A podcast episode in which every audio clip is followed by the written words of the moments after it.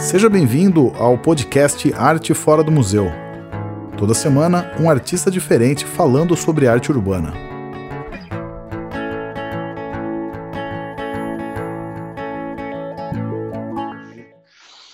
O nosso convidado é Luiz Sarmento. Olá, tudo bom, Felipe? Boa noite. Boa noite, pessoal. Boa noite, cara. Valeu demais aí o ter aceito o convite. É, você está em Brasília, né, nesse momento? Espero, exponho eu. Tô, em Brasília. Tá, não só para é, que aqui tá frio aqui em São Paulo, só para ver as diferenças climáticas aí. Eu imagino que não seja tão frio hoje, né? Não, não chegou ainda. Imagino que daqui uns dois dias esse frio chega. É, aqui começou hoje. hoje. É, Brasília, quando é quente, é bem quente, né? Assim, eu, eu já estive algumas vezes, aí conheço razoavelmente bem. É, Luiz, deixa eu, antes de começar o bate-papo, só é, fazer um breve currículo seu aqui, de te, apresentar para quem não te conhece. É, Luiz Eduardo Sarmento Araújo, atualmente é diretor de Cultura e Divulgação do Instituto de Arquitetos do Brasil, Departamento do Distrito Federal. Luiz é formado pela UNB e arquiteto e urbanista do Instituto de, do Patrimônio Histórico e Artístico Nacional, o IFAM, correto? Entre outras coisas, claro. Sim. Vamos lá. Luiz, eu te convidei aqui, na verdade, eu, eu entrei em contato com o IAB, né? O, a gente queria já falar um tempo com, com alguém do IAB, a gente até, daqui a pouco a gente vai até falar da nossa relação com o IAB, eu não sei é, o, o, a gente tem uma. Um, nossa história se cruzou em algum momento, logo no começo do Arte Fora do Museu. É até interessante você saber disso. Talvez eu já vou até adiantar já esse assunto, mas o Arte Fora do Museu ele surge em 2011 e nesse ano teve a Bienal de Arquitetura aqui em São Paulo, né? No, foi na Oca, no, no Ibirapuera. E a gente acabou participando, fomos, fomos um dos convidados ali é, pelo IAB de São Paulo, né, que chamou a gente para para participar e desde então a gente conversa mais com o pessoal daqui e a gente falou, ah, vamos falar lá com, com Brasília também, trocar uma ideia com a galera de lá. Então a gente tem essa, nossa história se cruzou ali em 2011 e dez anos depois a gente está voltando a se falar por aqui. E é isso. A gente, o, a, meio que apresentando o Arte Fora do Museu para você também, a gente já tinha conversado um pouco antes ali, né? Acho que você Sim. deve ter, ter conhecido, conhecimento um pouco do projeto. Mas a gente fala de arte urbana em geral, né? E, e quando a gente lançou o projeto em 2011, é, a gente deliberadamente a gente optou por colocar arquitetura no, no nosso mapeamento, que a gente entendeu como uma forma de arte urbana que muita gente não entende dessa forma, né? É, eu acho que a arquitetura tem uma dimensão tão grande que às vezes fica invisível para muitas pessoas. E a gente resolveu colocar, e no começo do nosso projeto a gente fez um mapeamento só de São Paulo, né? Então eram 100 obras em São Paulo e arquitetura era uma das categorias. Tinha grafite, tinha escultura e tinha murais também. Então hoje em dia a gente ampliou muito. Em 2013, 2014 a gente fez, ampliou mais ainda que a gente fez um levantamento das capitais para a Copa do Mundo. E a gente segue mapeando a arquitetura, então é só para para apresentar, né? Porque às vezes o pessoal está mais acostumado a ver o arte fora do museu, ver com grafite, mas a gente também fala de arquitetura, também reconhece dessa forma. E é por isso que convidamos vocês, você aí, né, representando o IAB, mas você especialmente, para falar um pouco dessa forma de arte urbana. Então, seja bem-vindo, obrigado pelo, por ter aceito o convite. Felipe, você me ouve? É... Te ouço bem, cara. Problema, ou... Eu acho que vai ser melhor eu sair e voltar para a chamada.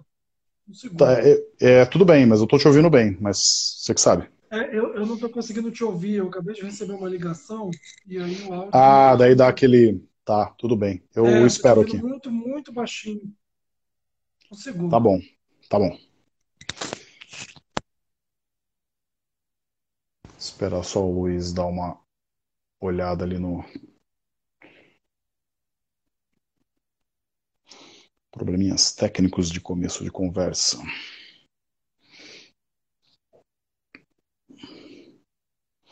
Visualizar, entrar com ele ao vivo aqui, vamos lá. Acho que agora vai.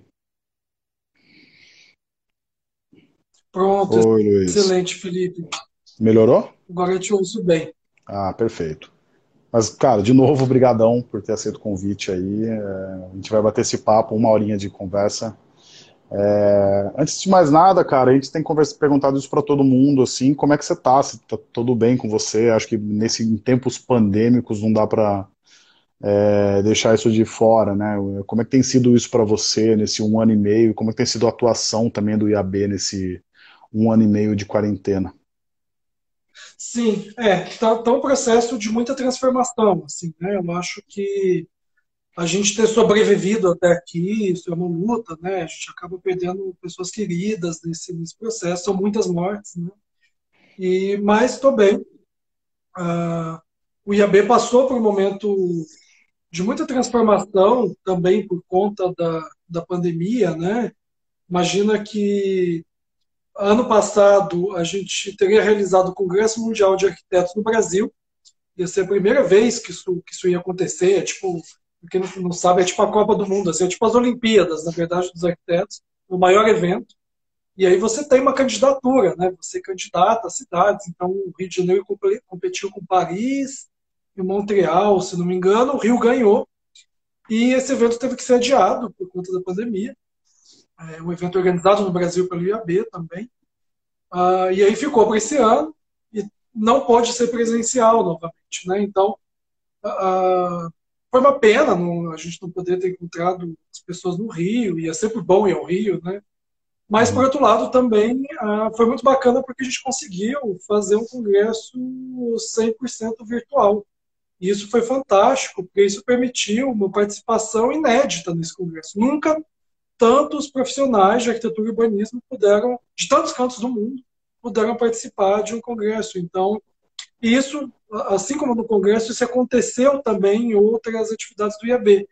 Então a gente foi obrigado, de repente, a substituir alguns encontros presenciais, as viagens que a gente fazia. A gente tem uma, uma tradição de encontros, né? Porque o IAB ele funciona por uma estrutura federativa. A gente tem o IAB nacional, cuja diretoria é eleita a partir dos, dos conselheiros estaduais, dos departamentos. Então a gente tem departamento em praticamente todos os estados, alguns estão, estão inativos, mas a, a gente está trabalhando para reativar o máximo possível. Então a gente tinha essa tradição desses encontros presenciais, que infelizmente não estão podendo ocorrer, mas, por outro lado, isso nos obrigou, eu acho que não só o IAB, né, eu acho que várias organizações que estão espalhadas aí por um, território vasto, uh, a gente começou a se apropriar dessas ferramentas virtuais de encontro, inclusive estão muito melhores, né?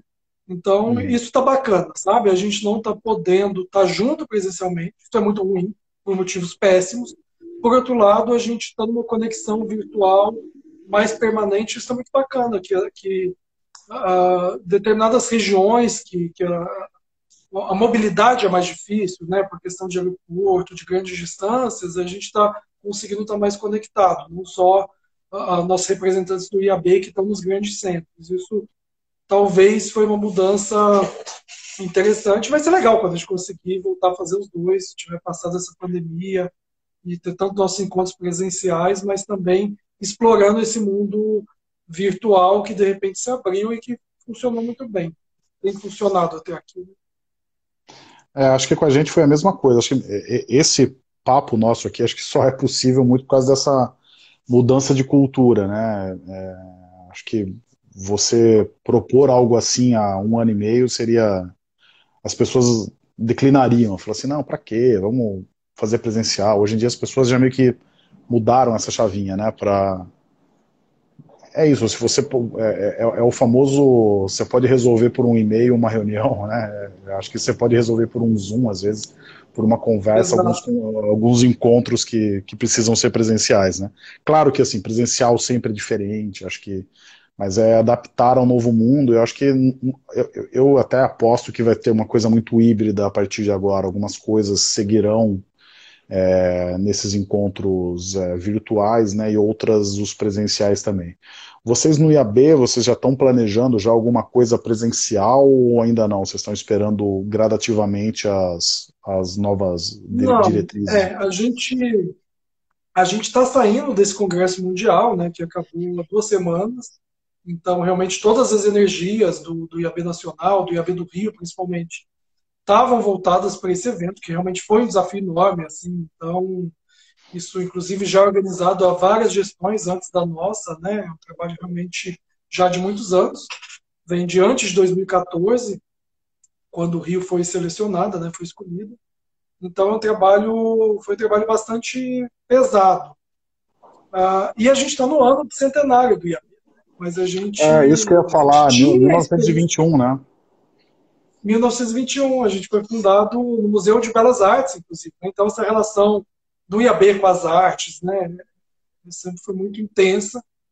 E a gente tinha esperança de conseguir fazer alguma coisa em janeiro, né? A gente passou todo o ano de 2020 pensando que talvez a gente teria condições de, estar no Rio, no Museu Nacional de Belas Artes, que foi onde o IAB nasceu, uh, para inaugurar uma exposição, ia ter uma série de solenidades, enfim, de eventos previstos, mas está tudo muito difícil. Assim. Então, realmente, a gente focou nesse momento de não pensar, não planejar mais nada presencialmente, porque a gente está nesse histórico de, de planeja, replaneja, planeja, replaneja, e não dá.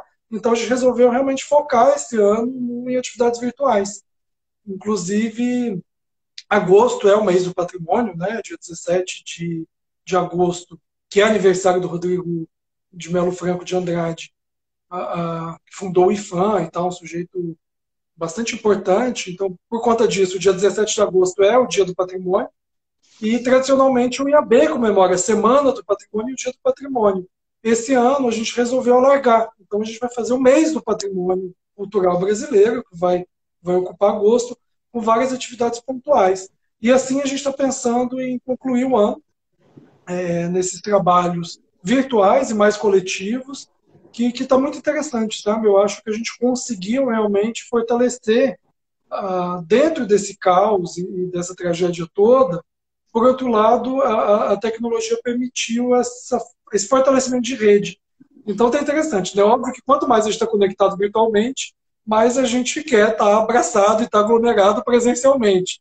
Mas a gente está guardando isso para 2022, porque não ainda não temos muita perspectiva, né? Quando a gente acha que a vacinação vai engatar, a coisa atrasa, falta vacina, então nosso foco está realmente em, nesses eventos virtuais, em organização de publicações, em chamamentos públicos para projetos. Esse tem sido o nosso foco, enquanto IAB Nacional. Luiz, inclusive se você precisar de divulgação da gente aqui, conte com a gente, cara, que a gente tem, é, a gente serve muito como isso, sabe, um divulga, divulgador de é, conteúdos de cultura relacionados a essa valorização do espaço público, né, da arte no espaço público. É, você falou uma, um, um, assunto aí que eu quero, eu quero tocar com você, que você é o arquiteto urbanista do IFAM, né, e o do, do, do Patrimônio Histórico e Artístico Nacional. É... A gente no Arte Fora do Museu, a gente tem essa preocupação desde o início assim, do projeto, que a gente, é, não só com... Eu acho que daí a gente começa a pegar um, um espectro bem amplo, né? Eu acho que o, o caso do grafite, ele é efêmero mesmo e existe até uma... quase espera-se que ele algum dia ele suma. Agora, algumas outras obras, esculturas, murais e mesmo é, obras arquitetônicas, muitas são abandonadas, né? A gente vê muito isso, um descaso até com algumas coisas que estão em espaço público. Eu queria que você contasse um pouco do trabalho do, do, do IFAM. É, como que vocês vêm lidando com isso, né? Porque uh, quando a gente começou aqui em São Paulo, cara, é, é, foi a primeira vez que a gente olhou com atenção para isso, né? Daí a gente começou a perceber que é isso, não, não existe uma cuidadoria dessa obra no espaço público. Raramente tem o, só se, sei lá, vou dar exemplos, assim, é um mural do Portinari que está em um prédio que é particular. Uhum. existe uma, um certo olhar para isso, mas em outros nem, não, não existe, né? Mesmo em alguns prédios particulares não existe isso. Então eu queria que você contasse um pouco como que é a atuação do IFAM. Sim, é, é sempre um, um desafio, né? Óbvio que eu não estou falando aqui enquanto IFAM, né? Não é uma postura oficial, é uma visão obviamente minha, a partir de uma experiência minha, Uh, mas o IFAM ele cuida desse, ele seleciona, né, por meio do processo de tombamento, quais são os monumentos, os bens uh, de relevância, de interesse nacional. E aí, óbvio que, que, existem muitos monumentos públicos, públicos que são assim, mas é uma diversidade muito grande, né? Às vezes há uma certa confusão da gente entender que tudo que é antigo, que tem um valor de antiguidade, o mesmo artístico, tem uma relação direta com o IFAM e é de responsabilidade do IFAM, né? Uma coisa que eu sempre falo, que eu vejo muito aqui em Brasília, inclusive, é que a gente sempre pensa muito no IFAM, mas que tem uma, uma dimensão dos governos estaduais e municipais também na gestão desses bens, né? Então, isso, isso eu acho que é, que é uma ressalva muito importante para a gente também saber cobrar esses outros agentes, que essa a, a responsabilidade pela preservação do patrimônio é de todos os entes federados, né? cada um com, com uma dos entes públicos e federados, cada um com uma atuação específica. Então o IFAM ele trabalha, óbvio que, enfim, isso acontece muito. Eu vejo, eu trabalho com uma colega que o, o foco dela é especificamente bens móveis, que são as esculturas, as tacas, enfim, tudo que você consegue mudar de lugar, mobiliário, etc. E também os bens integrados, que são os monumentos. Você não sai mudando uma escultura que está numa praça de lugar, né? lá é fixo, óbvio que se tiver uma obra, alguma coisa, uma ameaça de destruição, você pode removê-la daqui, mas imagina que ela vai estar tá ali como parte daquela praça, daquele espaço, para sempre. Ele está lá para é, ser durado, às, né? às vezes até compõe o, o, o, urbanismo previsto no local, né? É, ou uma edificação, por exemplo, um painel Sim. mesmo, de Cavalcante, que a gente muito, tem em São Paulo, que, que, eu acho fantástico andar pelo centro e, e me deparar com, com, com o G de vez em quando, o, o Portinari, etc. E uh, tem muitos desses bens que estão vinculados diretamente a edificações tombadas, né? ou são bens tombados individualmente pelo IFAM. Então tem todo um sistema de monitoramento, tem uma agenda de fiscalização, você notifica o proprietário ou o responsável por aquele bem, porque é isso, às vezes um bem ele é tombado pelo IFAM, mas ele é de responsabilidade da prefeitura. Então, o IFAM tem uma agenda de fiscalização, inclusive em bens tombados, que você entra para verificar quais são as condições de de conservação daquele bem, o IFAM notifica, se não estiver correto e, e, e, se não tiver aí uma, uma intenção, uma boa intenção do proprietário, do responsável daquele bem, às vezes monta mesmo, e, e que é isso, o IFAM tem poder de polícia. Mas, de modo geral, é sempre uma busca de parcerias em prol da conservação desse bem.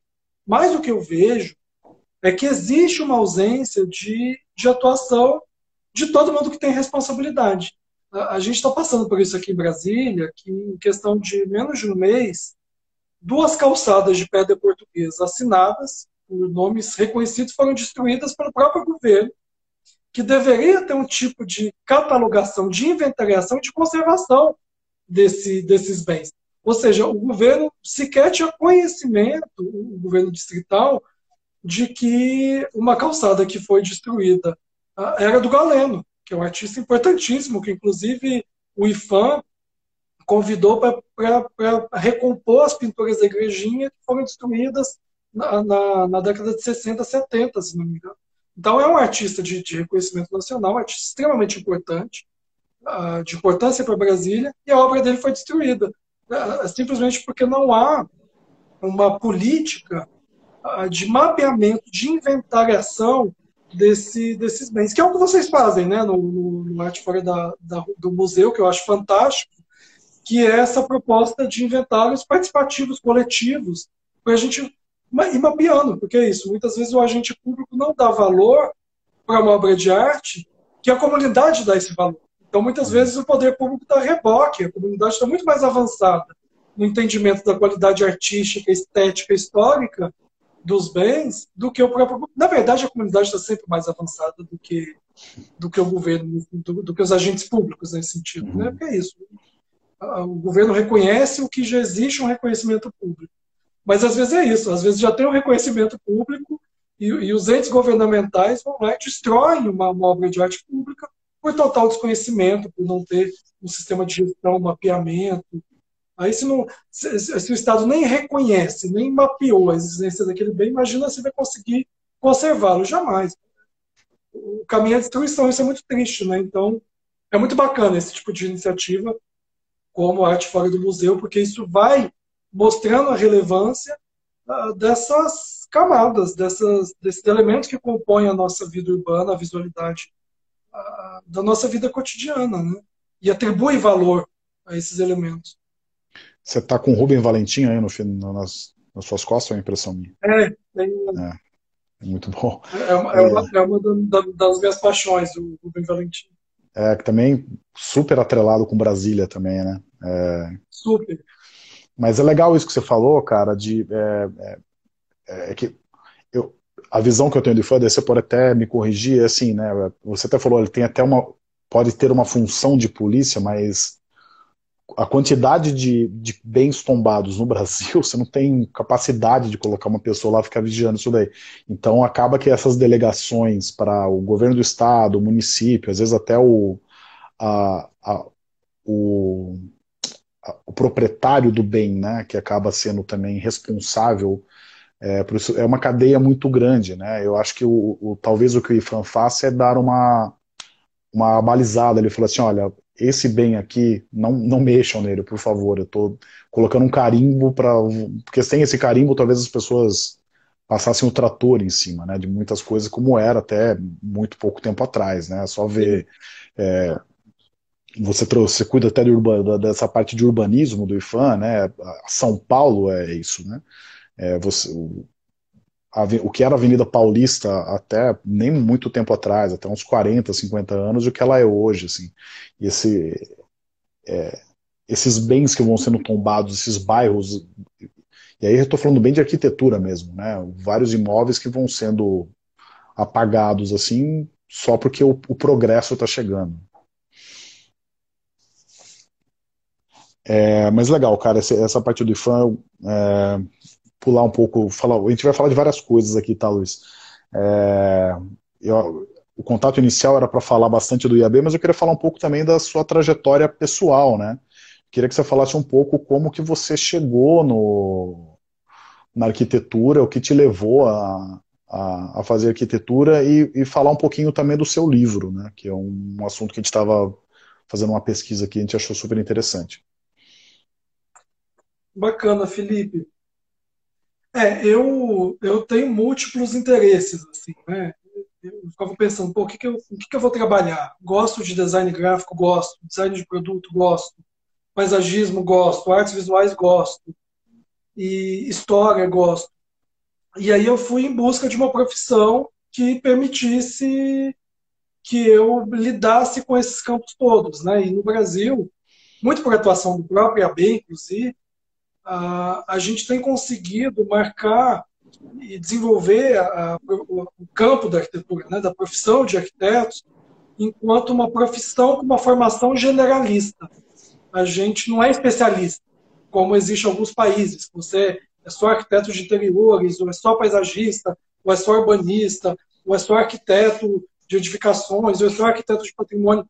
No Brasil, a gente conseguiu manter essa profissão como uma profissão única, uma profissão muito diversa. A gente tem uma formação muito, muito completa nesse sentido, que a gente consegue atuar com, com diversos campos, e óbvio, né, depois que você tenha a graduação, você se torna arquiteto urbanista, você pode se especializar naqueles campos que, que te interessam mais.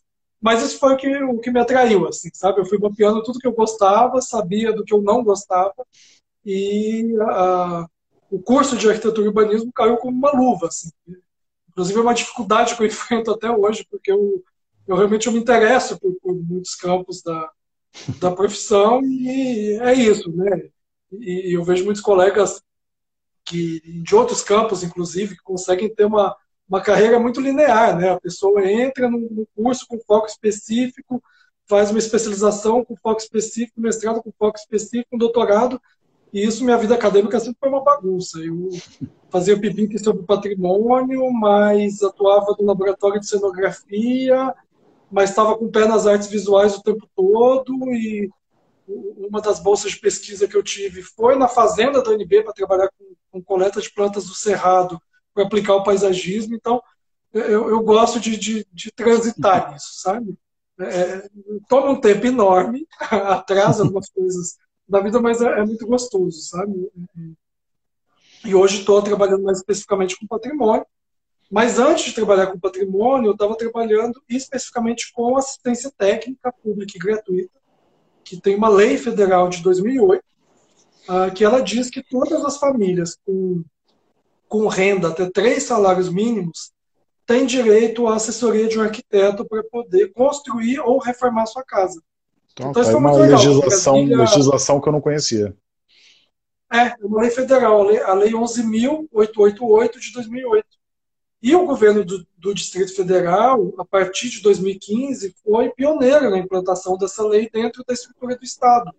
Então foi muito bacana. Então eu, eu, eu até então eu trabalhava no, no meu escritório, né? Eu tinha um escritório como autônomo, com outros colegas associados. A gente trabalhava muito com design gráfico, com, com intervenções urbanas, é, projetos culturais, enfim e interiores, muita reforma.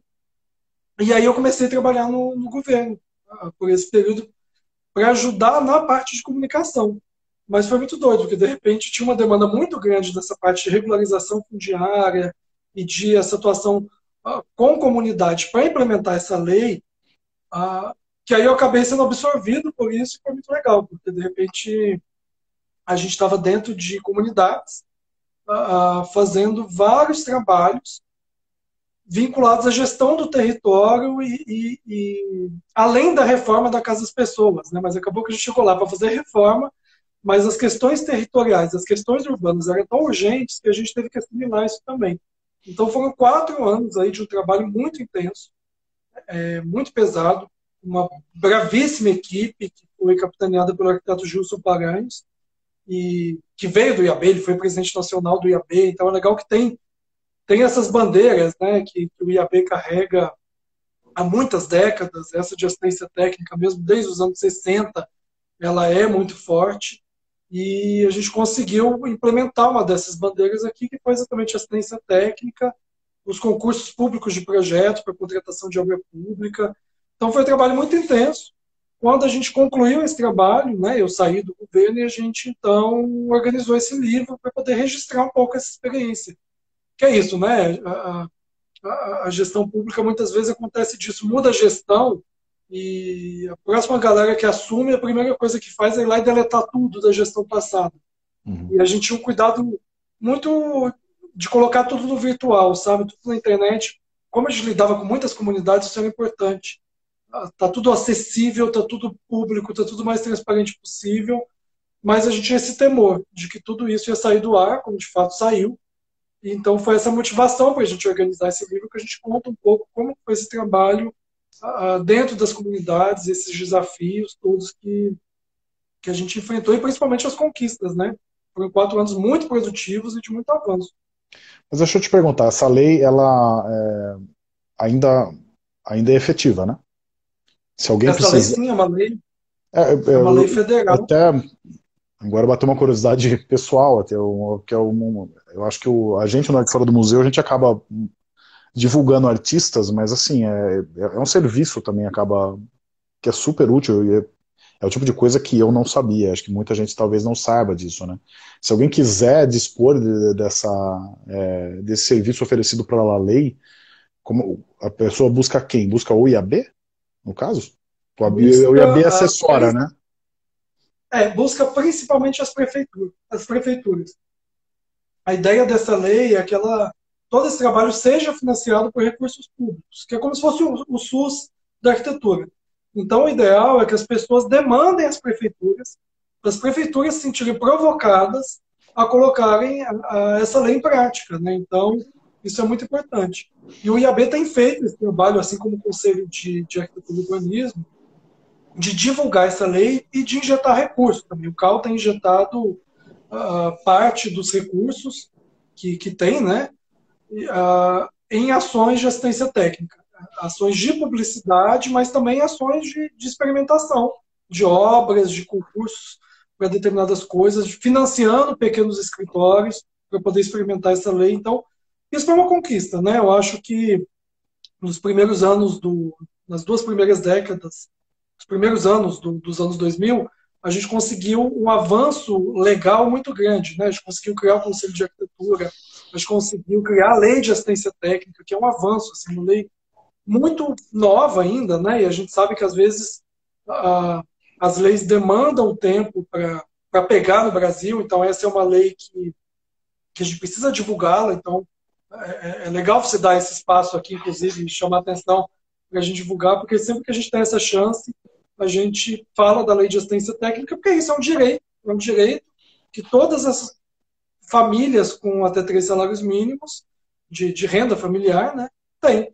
E se é um direito, elas têm que acionar o Estado para que o Estado forneça isso a elas. Porque essa lei não existe à toa. Ela, ela, foi muito discutida, ela foi aprovada, ela foi sancionada, e é uma lei que funciona. A gente provou que no DF funciona, que tem demanda, e que você consegue, com muito pouco recurso, transformar a vida de muita gente. Assim, é incrível isso. Então, pergunto, o pessoal ficou bem curioso aqui. É, Rosaura está perguntando qual é o nome dessa lei.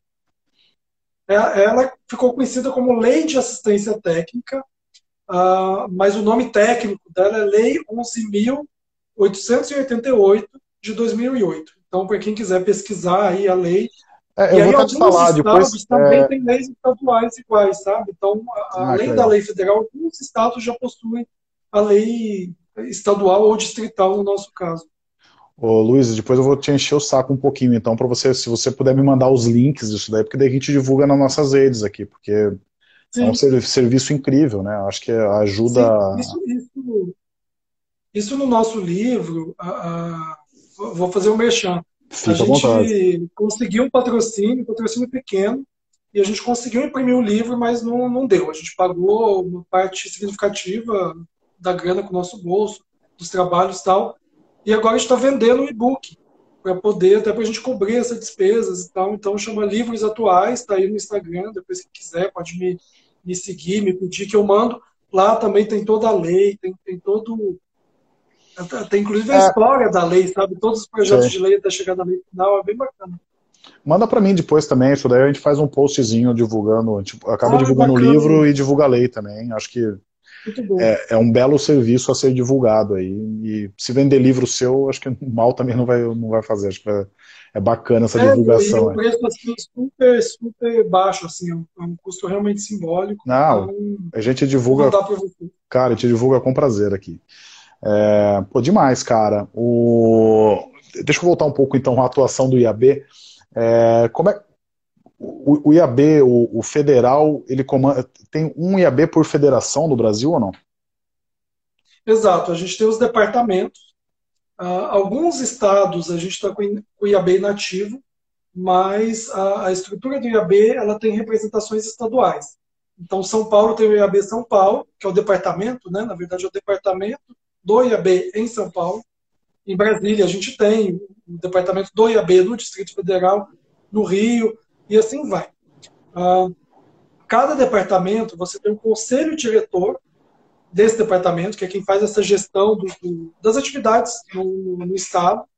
Alguns estados possuem núcleos também, que, que são esses, esses, núcleos do IAB que funcionam fora das capitais, em cidades de médio porte, cidades importantes, mas que não são capitais.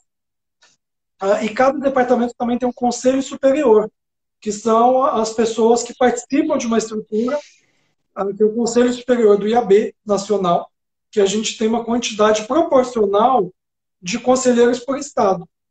Dentro desse conselho tem a eleição ah, para escolher a direção nacional do IAB.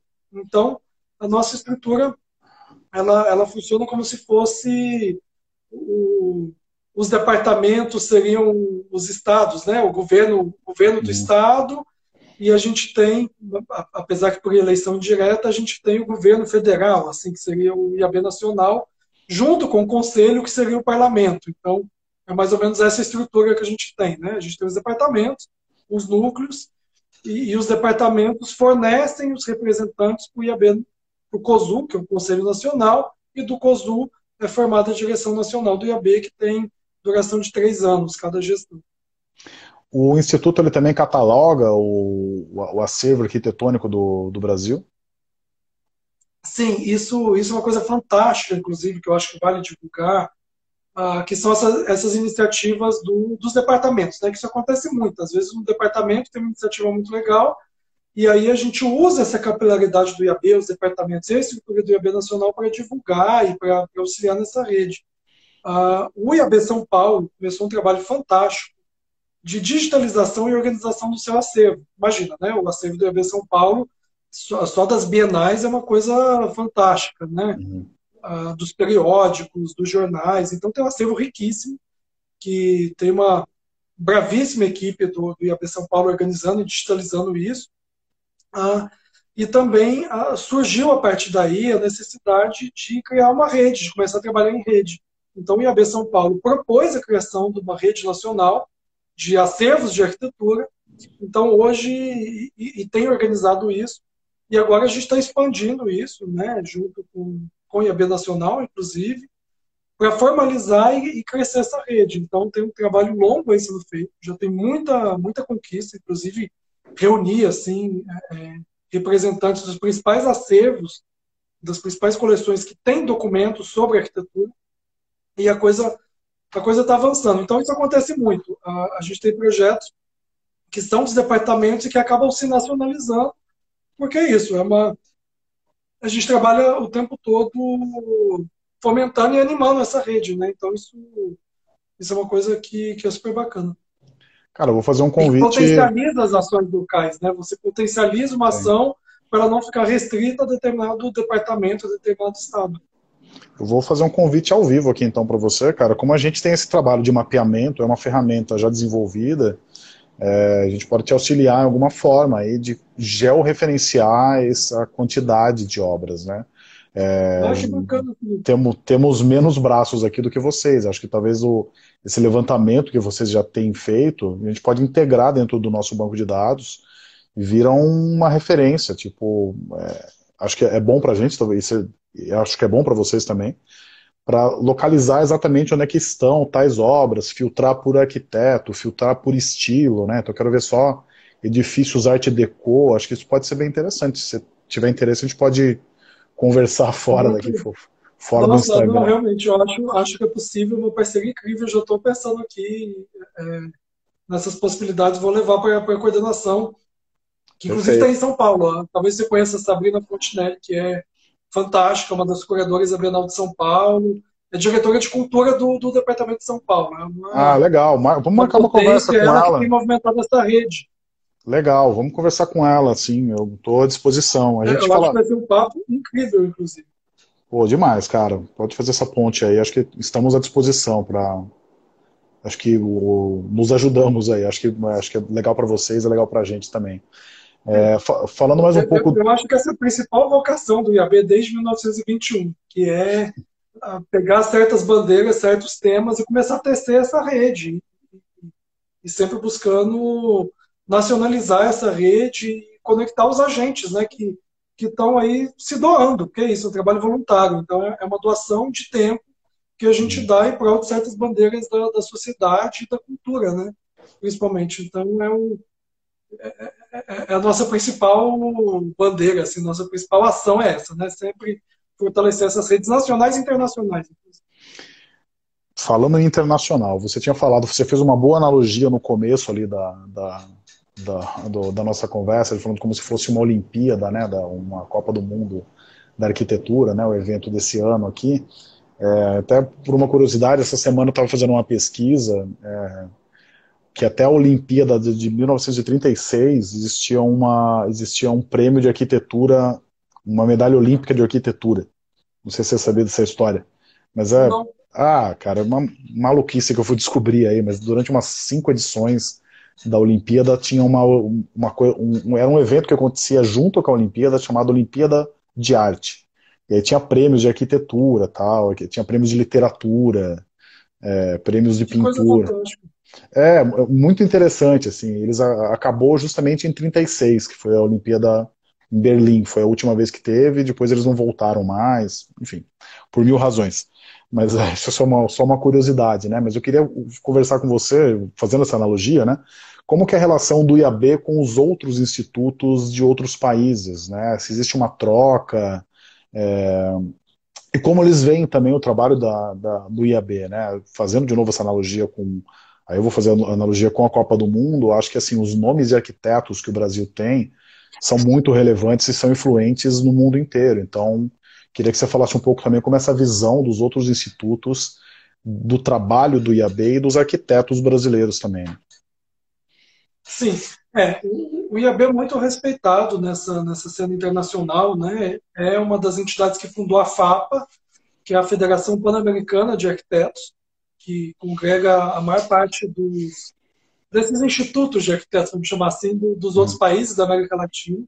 Então, não, não só das Américas, né, na verdade. Então, é super, é super bacana. O IAB tem uma presença muito, muito forte nessa federação pan-americana de, de arquitetos.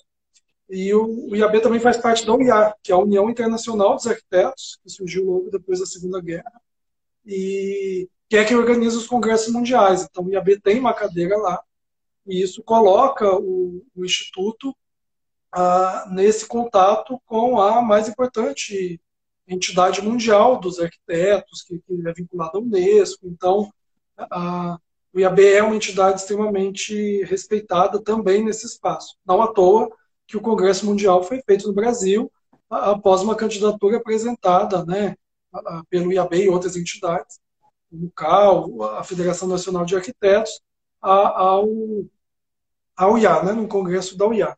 E também tem o CIALP, que que é um dos que eu mais gosto assim das, dessas entidades, que é o Conselho Internacional de Arquitetos de Língua Portuguesa, que é super bacana porque a gente tem os países africanos, a gente tem Portugal, a gente tem Brasil, mas também a gente tem a China, porque a China Macau, tem um né? trecho de território que fala português, uhum. então é uma entidade é, pequena, mas super potente, assim, uma entidade super forte e que tem desenvolvido uma série de trabalhos para a gente entender o que, que você é, o que, que é ser arquiteto falante, né, e falar português, fala português, e qual que é essa relação do desenvolvimento de nossa arquitetura. Né? Então, qual que é a influência portuguesa no Brasil, do Brasil na África, da África no Brasil, da África em Portugal, e o que, isso tem a ver com a China, e, e, e são períodos históricos muito diferentes. Né? Então, de repente, como você colocou, o, o, o Brasil passa a a ser a principal, uma das principais referências na, na arquitetura nesse período moderno, né? Então a gente faz o Gustavo Capanema no Rio, o Niemeyer, Lúcio Costa, depois veio Paulo Mendes, uh, o Artigas. Então são arquitetos muito importantes de, de renome, Lelé, própria. E, e, o Brasil passa a ser influente também por esses países. Né? Então são muitas trocas que acontecem e que o CIALP tem se colocado como um espaço muito rico de, de intercâmbio, de troca. Ah, como as coisas são todas juntas e misturadas, e o IAB sempre articulando essa rede, quando a gente estava no governo de Brasília, a gente fez uma parceria com o Cialp para que a gente tivesse um programa de intercâmbio. Então era muito bacana que a gente recebeu vários arquitetos de Angola e da China para virem a Brasília trabalhar nas comunidades, ah, desenvolvendo programas de assistência técnica e regularização fundiária. Então isso foi fantástico. Imagina e a gente criou todo um programa educativo, então a gente dava aulas sobre a história da, da cultura e da, da, da, arquitetura e das cidades brasileiras para esses arquitetos que chegavam, e eles também davam aula. Então a gente pode entender como que, que funciona Luanda, por exemplo, eu não tinha a menor ideia, assim, porque é isso, a gente foi com referências tão distantes, né, e de repente eu vi que, que é isso, Angola é um país irmão nosso, a gente foi colônia, a gente foi explorado, e a gente fala português, porque põe os portugueses e tal. E a gente tem desafios urbanos e arquitetônicos muito similares, em escalas completamente diferentes, mas muito similares. Então, o CIALP tem possibilitado essa, essas pontes e essas trocas, então é incrível. Assim, é, é, e essas redes vão se consolidando. Né? Eu acho que também é uma rede que se beneficiou muito com esse advento, com essa esse hábito que a gente criou de se reunir virtualmente com certa facilidade. Né? Então, estamos uhum. mais em contato, estamos fazendo mais trocas. E é isso, louco para o encontro presencial, mas em contato virtual permanente. É, falando de outra área de atuação do IAB também, eu queria que você contasse um pouco como que se dá é, a atuação do IAB com as faculdades de arquitetura, com as, as universidades. Sim, essa, essa relação também é uma relação bastante intensa que se dá principalmente pelas comissões que o IAB possui. A gente, inclusive, tem uma comissão de ensino Normalmente essas comissões elas se replicam no departamento, que tratam exatamente dessas atividades junto às universidades, de atividades junto à ABEA, que é a Associação Brasileira de Ensino de Arquitetura. Então, o IAB sempre tenta construir junto com essas entidades que têm funções mais específicas. Né? O IAB talvez seja uma entidade, talvez seja a entidade mais generalista do, dos arquitetos, porque a gente tem a, a, associação dos escritórios, a associação de ensino, a dos paisagistas, a gente tem o sindicato, né, os sindicatos que, que se organizam no, no, FNA. Então, o IAB tem esse trabalho importante né, de falar dessa, dessa atuação conjunta com essas entidades que têm essa atuação mais específica. Então, essa questão de ensino, ela quase sempre se dá junto à, à ABEA. E a gente tem essas comissões, inclusive uma comissão de ensino, e cada estado, cada departamento, normalmente tem ações vinculadas às entidades, às universidades dos seus estados, das capitais. Então, por exemplo, o IAB do Rio tem uma relação muito intensa com a FRJ. A gente aqui em Brasília temos uma relação muito intensa com, com a UNB, com o UniceuB, que é uma, uma universidade privada, mas que virou um grande parceiro do IAB para desenvolver ações de assistência técnica, por exemplo. Então, a gente tem esse trabalho a nível nacional, que é uh, tentar garantir a constante busca de qualidade, de padrões de qualidade para as universidades brasileiras, sejam para os cursos de arquitetura, sejam eles uh, privados ou públicos, então isso vinculado muito a, uma atuação junto ao MEC. E nos estados, uh, como é natural, né, de uma entidade cultural, que é o IAB, e política, a gente tem essa relação com as universidades, uh, dessas localidades. Então, é, é, bastante extensa, assim, né? como, como em São Paulo também é, enfim. É, é uma relação, são, são, são, diversos projetos, assim, eu não, não, não, não tenho nenhum projeto específico com, com, com as universidades, a não ser esse, dessa busca constante por qualificação e também por, por fiscalizar, por monitorar, para não permitir que aberrações passem, né? Porque a gente sabe que muitas vezes Uh, tem tentativas aí de, por Sim. exemplo, uma luta que o IAB está encampado o tempo todo contra o ensino de arquitetura 100% virtual. Isso é uma luta que vem antes da pandemia e que agora uh, é uma tendência que ainda está mais forte e a gente entende que isso é muito ruim. A gente entende que é importante, sim, uh, a gente ter momentos virtuais, mas que como que a gente projeta virtualmente, sabe? É, é, hum. é, muito difícil. Talvez daqui a um tempo a gente consiga avançar e tal, mas o, contato, o contato do, dos estudantes com o professor, com os colegas, com o espaço, ele é muito importante. Eu, é uma coisa que me falaram quando entrei na UNB, e a faculdade de arquitetura fica no prédio de mais de 800 metros linear, feito pelo Oscar Niemeyer, que é conhecido como Minhocão, que é um prédio fantástico, uh, e de, com um detalhamento feito pelo Lelé, e a gente, quando a gente chegou lá, alguém comentou isso, falou, esse prédio é muito educativo, porque a gente consegue ter noção de escala, porque o piso é todo ele é todo de placas de um metro por um metro, então você consegue ter essa... Está gradeado ali. Os pilares têm distâncias iguais, moduladas, as janelas... Então o próprio espaço ele é educativo.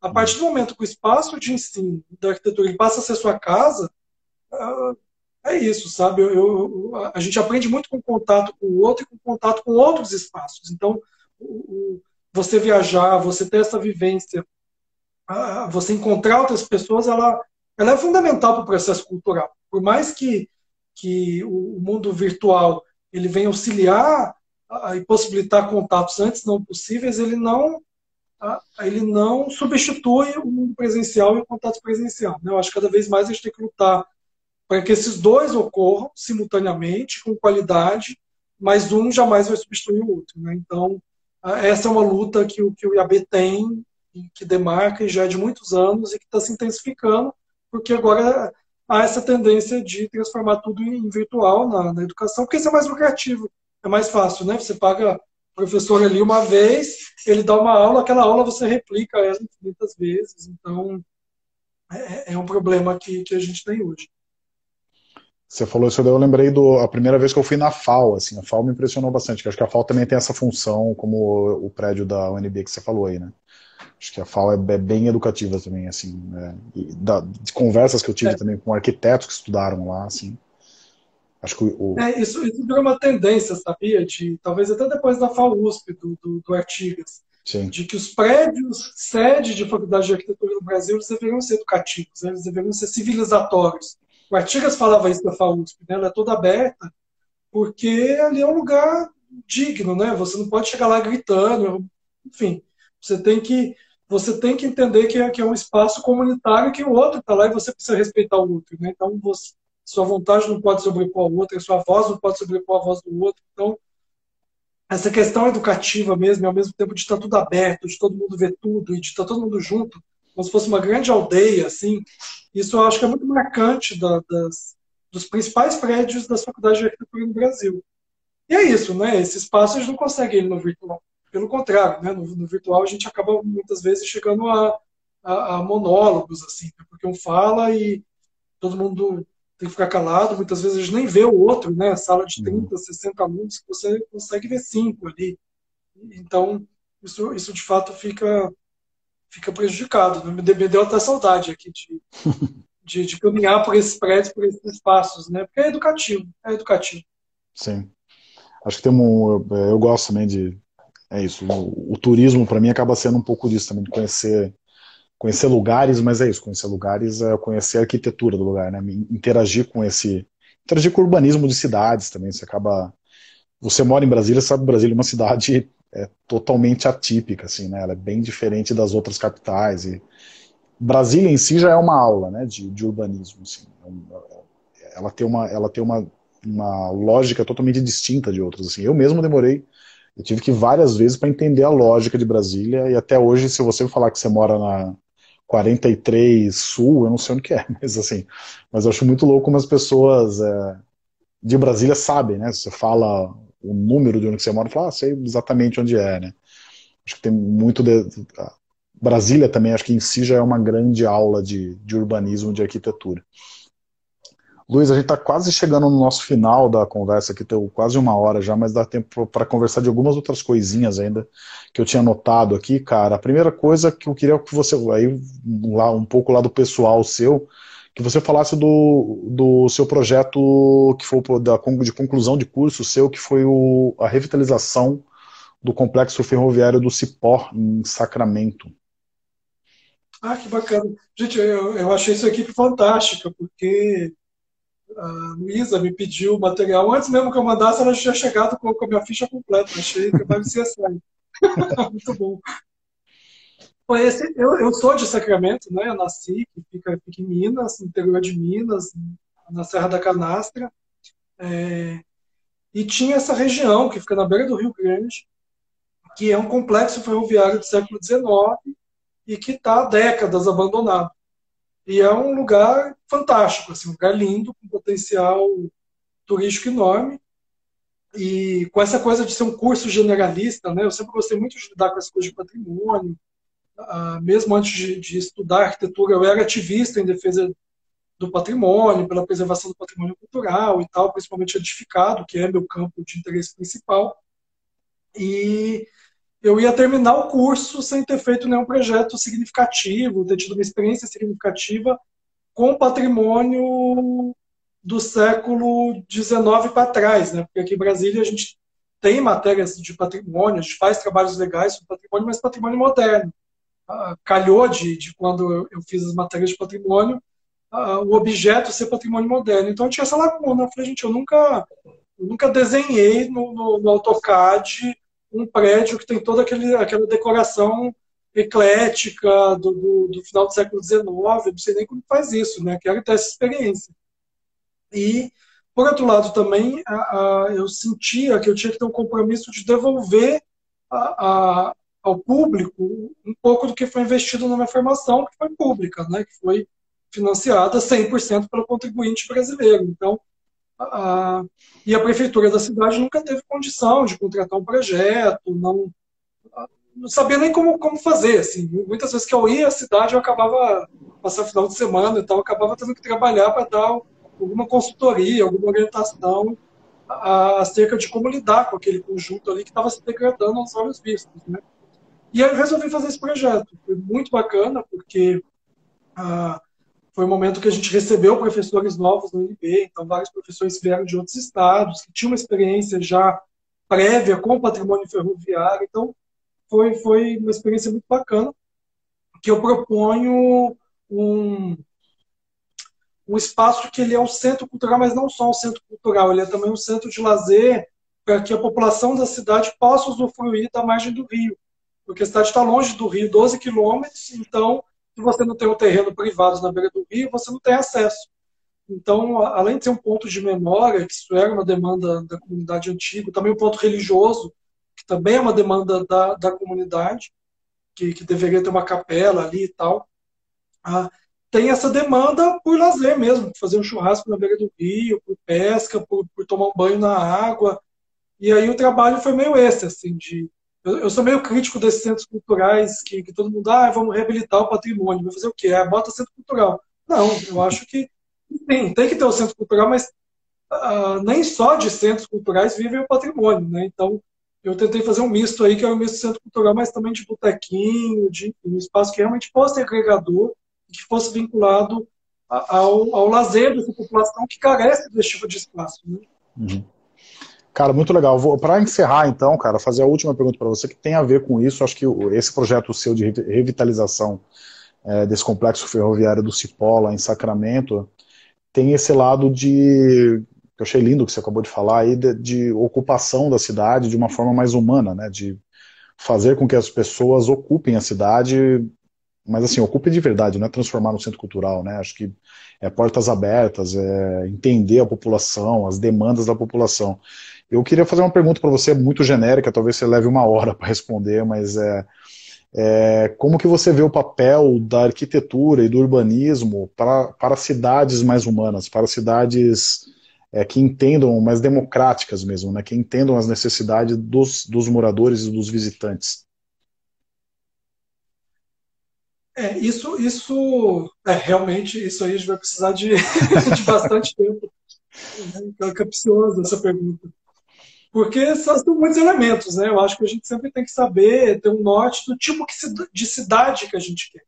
Então, sem a gente saber o que, onde que a gente quer chegar, é muito difícil a gente chegar a algum lugar, né? Então, eu acredito muito nessas cidades mais humanas, em cidades que sejam democráticas e cidades que acolham a diversidade. Né? Eu acho que hoje a gente, a maior parte das nossas cidades, elas têm uma dificuldade muito grande de acolher a diversidade. Né? A gente está constantemente acompanhando vários fatos que, que mostram isso, né? De, a, a, as nossas cidades elas acabam sempre sendo de quem pode pagar por elas, de quem pode comprar.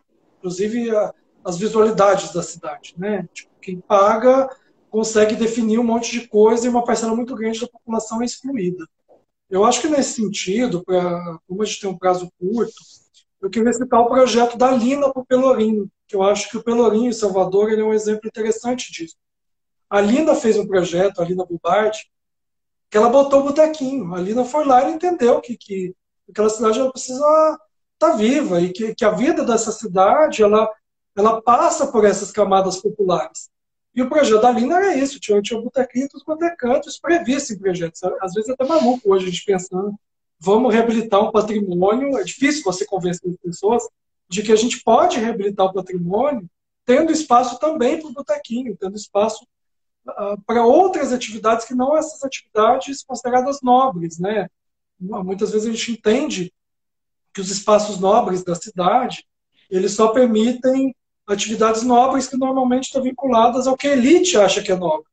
E muitas vezes não, muitas vezes uma atividade nova é você ter mesmo espaço ali para um ambulante, que consiga ah, dinamizar um espaço que seria morto, não teria sentido se ele não tivesse ali, sabe? Então, eu acho que a gente precisa desconstruir um, um certo olhar para pensar essa cidade, mas é fundamental a gente criar ferramentas de participação social na definição dessa cidade que a gente quer.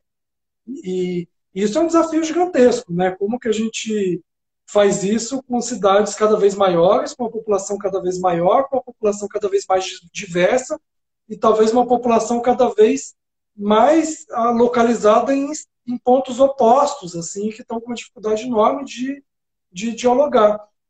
Eu acho que o nosso papel enquanto arquiteto é propor esses diálogos, é fazer provocações em relação a isso, é fazer experimentações E sempre que a gente tiver essa possibilidade, abrir o diálogo. Sempre abrir o diálogo, sempre escutar essas, essa população envolvida, porque isso vai qualificando o trabalho. Né? Uh, Para concluir, uh, concluir falando de IAB, inclusive, tem um livro publicado pelo IAB do Rio, de 78, que tem uma entrevista com o Edgar Greff, que acabou virando um grande grande mestre para mim, assim, né? Ele já morreu há bastante tempo, nunca não, não conheci, mas ele deixou aí os escritos dele. E nesse livrinho ele fala isso, né? Ele é perguntado pelo Paulo Conde, inclusive virou prefeito do Rio, né? Ele é perguntado pelo Paulo Conde como que o Brasil consegue ser uma referência mundial da arquitetura, influenciar a arquitetura mundial pela obra do Oscar, pela obra do Artigas, pela obra do Lúcio Costa, do, do Reid, de vários outros, né? Mas a gente não consegue ser uma referência no trato dessas populações mais pobres. E aí ele fala que a gente precisa trabalhar para criar oportunidade para que os arquitetos trabalhem com essas populações mais pobres. Porque ali tem um campo de inovação muito grande, né? Tem um campo de inovação gigantesco e a gente só vai conseguir inovar se a gente ouvir essa população, se a gente trabalhar junto com ela. Eu acho que nesse sentido a Lina fez isso e aí eu, eu, eu concluo falando para todo mundo dar uma olhada nesse projeto da Lina de Salvador, que é interessantíssimo. O que foi feito foi exatamente o oposto, foi uma higienização, foi expulsar aquela população de lá. E até hoje a gente tem problema no Pelourinho, porque ele ficou esvaziado, ele ficou morto, ele tem uma vida quase que artificial, ele sobrevive ali por aparelhos né, o tempo todo. E, e tem que ter uma, uma segurança muito pesada, os turistas têm, têm locais muito controlados onde, onde ele pode ir, e o que Lina pensou era exatamente diferente daquilo, né? Era de envolver a comunidade, de, de valorizar essa comunidade que estava ali, não de expulsá-las. Então acho que vale vale essa essa análise aí nesse projeto. Acabou de ser lançada aí duas biografias ótimas dela. Comecei a ler ontem a do a do, do Francesco que, que ele mandou para mim, enfim, um livro então, tá uma delícia. A Lina realmente é, eu acho que ela aponta aí muitos caminhos de como que a gente pode pensar espaços de vida mais humanos e que a gente leve em conta essa diversidade, que a gente receba a vida mesmo, a vida pulsante, não uma vida controlada e esvaziada nos espaços públicos. Luiz, muitíssimo obrigado, obrigado pelo seu tempo, pela aula que você deu aqui, um belíssimas, belíssimos pensamentos, é, daria para falar mais horas aqui com você. É, eu sigo em conversa com você fora do Instagram para a gente trocar ideias aí de projetos, acho que temos sinergias de, de ideias e de, de projetos também. É, vamos fazer as coisas acontecerem. Brigadão de novo, é, o trabalho do IAB é fundamental, do IFAM também, Parabéns pelo seu trabalho, pelas suas ideias. E é isso, cara. E passo a palavra para você, caso você queira encerrar. Fique à vontade. Não, muito bom, Felipe. Eu que agradeço muito. Assim, eu sou admirador de longa data do, do Arte Fora do Museu. Inclusive, hoje eu usei isso, né? Com a história do, do Borba Gato. Eu fui pesquisar outras obras do, do artista, do né? Júlio do Júlio Guerra. Guerra, e acabei caindo, acabei caindo no, no Arte Fora do Museu. Compartilhei lá o link da Mãe Preta, que está aí mapeada que para mim é uma das esculturas muito fantásticas. Então, fico muito honrado de ter participado dessa conversa aqui com vocês. Agradeço muito em nome do IAB o convite e vamos continuar tecendo essa rede que, que eu acho que, que, realmente é uma parceria que, que já ocorre, né, como você colocou, Sim. e que a gente tem que, que ampliá-la. Ampliaremos. Luiz, valeu mesmo, cara. Obrigadão. Boa noite para você aí. A gente vai se falando. Valeu, um abraço. Boa noite. Tchau, tchau. Boa noite, Boa pessoal. noite podcast Arte Fora do Museu é gravado todas as quartas-feiras, às 18 horas, no Instagram, arroba Arte Fora do Museu. Para mais informações sobre esse artista e outros artistas, visite arteforadomuseu.com.br.